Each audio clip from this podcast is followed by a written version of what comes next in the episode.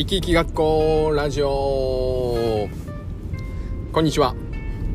生き生き学校谷の宝です、えー、今日も今週もよろしくお願いします。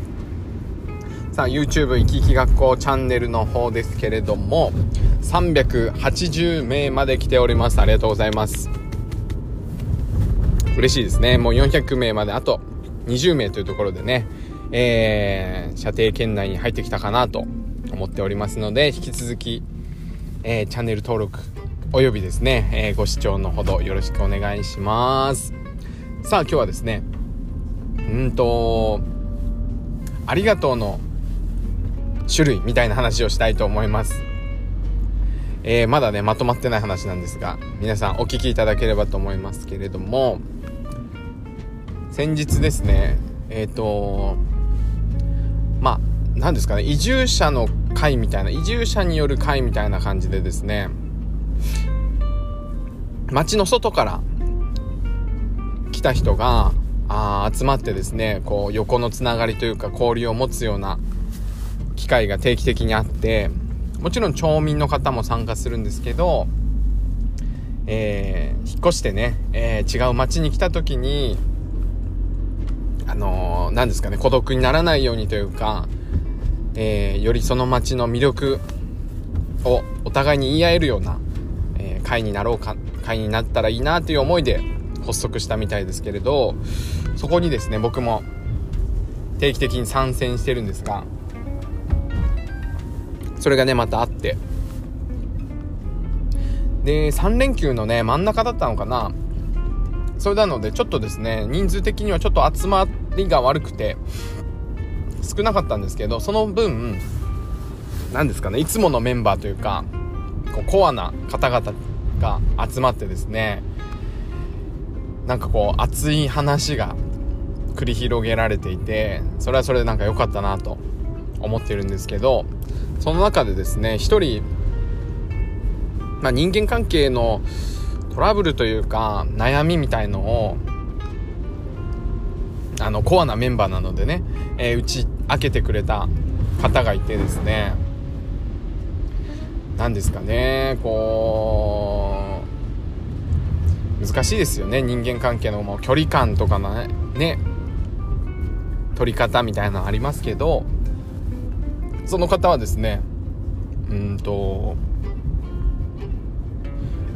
結構優しい方なんですけど人には優しく自分に厳しいみたいなこれをねお聞きの方でもねそういう方いるかもしれないんですけどこう相手に優しくて自分は何でそんなことしちゃったんだってこう責めちゃうタイプだったのですごくね人間関係であの落ち込んでというか自分を責めてしまっているような様子だったんですよね。でその話を聞いてもう一人ですね。その話聞いてた方が「そっか」みたいな。そこでですね、えー、すごくいいことを言っていて「そっか」って。そのそのにトラブルがあった人のですねトラブルの相手から相手の気持ちはわからないけど僕は君がいてくれてこの回含めてですね君に出会えて本当に良かった感謝をしているっていう形でありがとうっていうのをですね伝えている場面があったんですよ。それがですね非常に素晴らしいなと思って見てて僕も見習うというかですねなんか思うところがいっぱいありましたね。あのありがとうとかもしくは誰かを怒る時叱る時注意する時に3つあってうんと結果ですね。テストの結果とかですね。テストの結果が悪かったとか良かったことに対して、えー、褒めたり怒ったり、えー、指導したりっていうのが1個ですよ。結果ね。でもう1個ですね。うんと家庭家庭っていうのは、えっと、プロセス。プロセスね。テスト勉強を頑張った期間があると思うんでその期間を褒めるとかあの逆に怒るとかっていうのもあると思います。でもう一個ですね。存在ですね。その人が勉強しているとかしてないとか関係なくですねその人が生きていることというかその存在自体を、えー、褒めたりとか、えー、もしくは否定するっていう3つの大きく分けてあるんですよね。結果家庭、えー、存在。っていう3つに分けた時にどれが一番傷つくしどれが一番まあ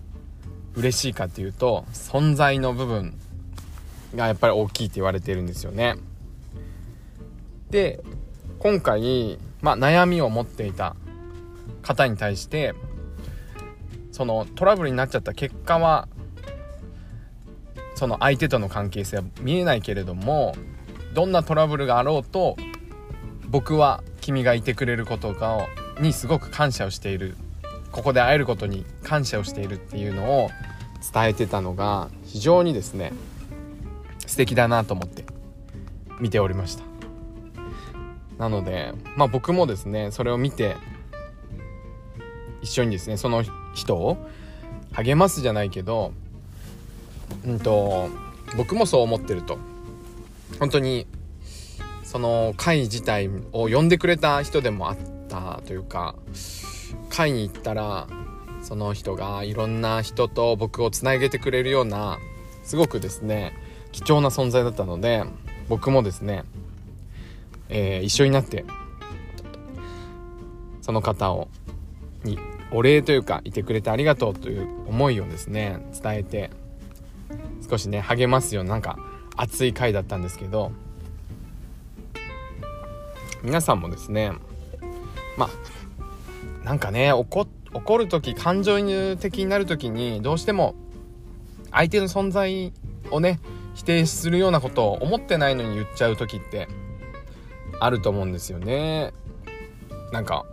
君なんかいないなきゃよかったのにみたいなね。そういうことを言ってしまうと思ってないくても相手のダメージは結構あるので、えー、基本的にはですねそういうことは言わないように意識をして言ってしまったらすぐにですね訂正をするように心がけるといいかなと。僕自身のね、えー、自負も踏む含めてですね今日この話をシェアさせていただいてますがなので誰かを怒るというか指導する時もテストの結果とか起きちゃったことに対して何か否定するというかテストの結果低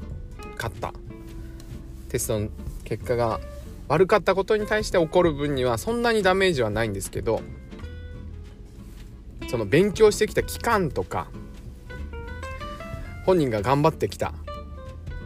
期間プロセスもしくは存在の方を否定するような怒り方をしてしまうとやっぱりダメージは大きいんじゃないかなと思いますので家族とかですねあのパートナーの方と少しね、えー、話をするというか何か言いたい時はですね存在とかその本人が頑張ってきた家庭の方はしっかりと認めてあげてでも結果はこうだったから次次はどうしようかっていう風な話し合いができるとあのすごく前向きな話し合いになるんじゃないかなと思っております。なのでありがとうの種類は3種類あるので皆さん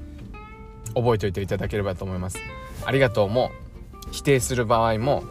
3つに分けてですね。結果家庭存在っていうのをねちょっと分けて考えるといいかなと思います。でまあ存在についてね言われることは万が一ね相手から言われたとしても基本的には感情的になっちゃってるだけだとは思いますので、えー、すごくね受け止めすぎずに皆さんを何ですかね、えー、その人に嫌われても他では他の場面では絶対にあなたにね皆さんに感謝してる人って絶対にいるのでね、えー、ぜひそんな風に思っていただければと思いますし僕も周りにねいてくれる方にはですね、えー、存在いてくれてありがとうというのは日頃から伝えようかなと思った次第でございます。えー、そんなこんなで 噛んじゃった。そんなこんなでですね、えー、今日はありがとうのお話をさせていただきました。生き生き学校 YouTube チャンネルでは人生の先輩といろんな企画に挑戦しておりますので、これからもお見ご、見ていただけると、ご覧いただけると嬉しいです。ではまた